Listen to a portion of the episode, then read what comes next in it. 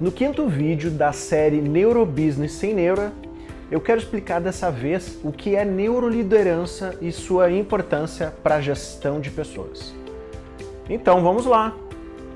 O termo neuroliderança ele foi criado pelo australiano David Rock em 2006 em seu livro Quiet Leadership, o que o tornou o principal referencial no mundo sobre o tema neuroliderança. E mesmo apesar de, desse tema ter sido desenvolvido há pelo menos 14 anos, não surgiram novos nomes, pelo menos não de expressão no cenário mundial e brasileiro. Se a gente procurar títulos na Amazon sobre esse tema, eu encontrei 77 livros, sendo três do David Rock, dois brasileiros e outros em diversos idiomas, sendo muitos deles e-books de autores individuais.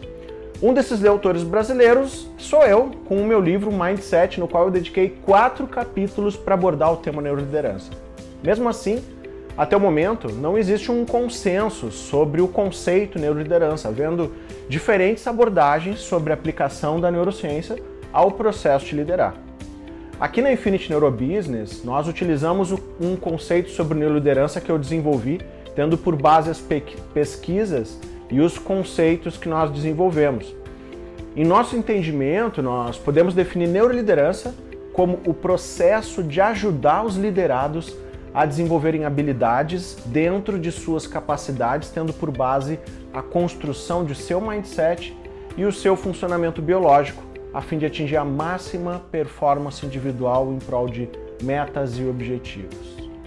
Nós temos estudado profundamente o funcionamento do cérebro incluindo as interferências dos hormônios e neurotransmissores no comportamento, bem como a interferência na motivação e no processo decisório. Com isso, nós passamos a entender por que, que algumas pessoas conseguem ser felizes, produtivas e realizadas e por que, que algumas pessoas não vivem o que gostariam, porque desconhecem como o seu cérebro funciona e acabam negligenciando seus talentos e com isso acabam vivendo muito menos do que podem e do que merecem. Essa é a proposta da neuroliderança que utilizamos. A ideia de que o líder ele pode ajudar as pessoas a serem o que quiserem e a conquistar o que desejarem. Sendo o preço a pagar para isso é que gastem tempo e energia. Nós aqui acreditamos que não existe resultado sem esforço e que todas as pessoas possuem 24 horas por dia disponível. Nós sabemos que todas as pessoas têm problemas e que a ausência de recursos financeiros pode limitar, sim, o desenvolvimento individual. Porém, nós temos a convicção de que, mesmo com esses recursos escassos, ainda tem muito a melhorar e onde a moeda a ser investida não é monetária. Então, pesquisas mostram que as pessoas não utilizam todas as suas capacidades, porque porque gastam mal o seu tempo, elas procrastinam as atividades que acham, acham chatas e tendem a preferir gastar o seu tempo com, e os recursos que têm com coisas que geram prazer, como lazer, eventos sociais, entretenimento.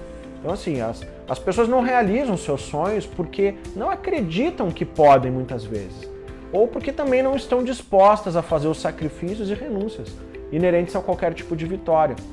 A maioria das pessoas não está disposta a gastar a energia necessária para se aprimorar e perseguir os seus sonhos, independente mesmo de ter os recursos financeiros para isso.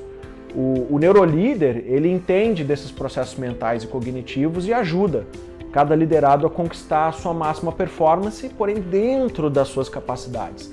Isso tratando cada um de forma individual.